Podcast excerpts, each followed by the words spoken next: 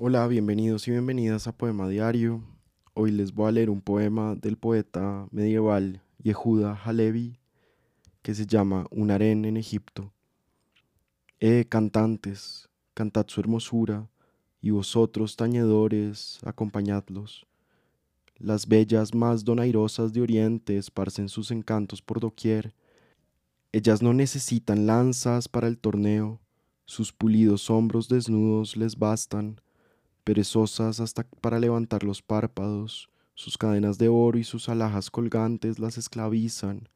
Si los rayos de sus pupilas se cruzaran con los del sol, oscurecerían su esplendor radiante.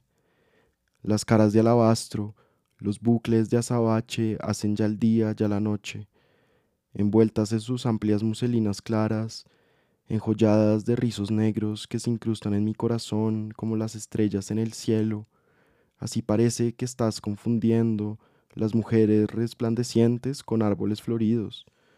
Sobre el doble collar de perlas de sus dientes huelen frescos los corales de sus labios. Sus senos son como manzanas rosadas y como frescas rosas su faz. Esbeltas como sus palmeras, así con sus talles y sobre ellos la luz y la sombra sueñan.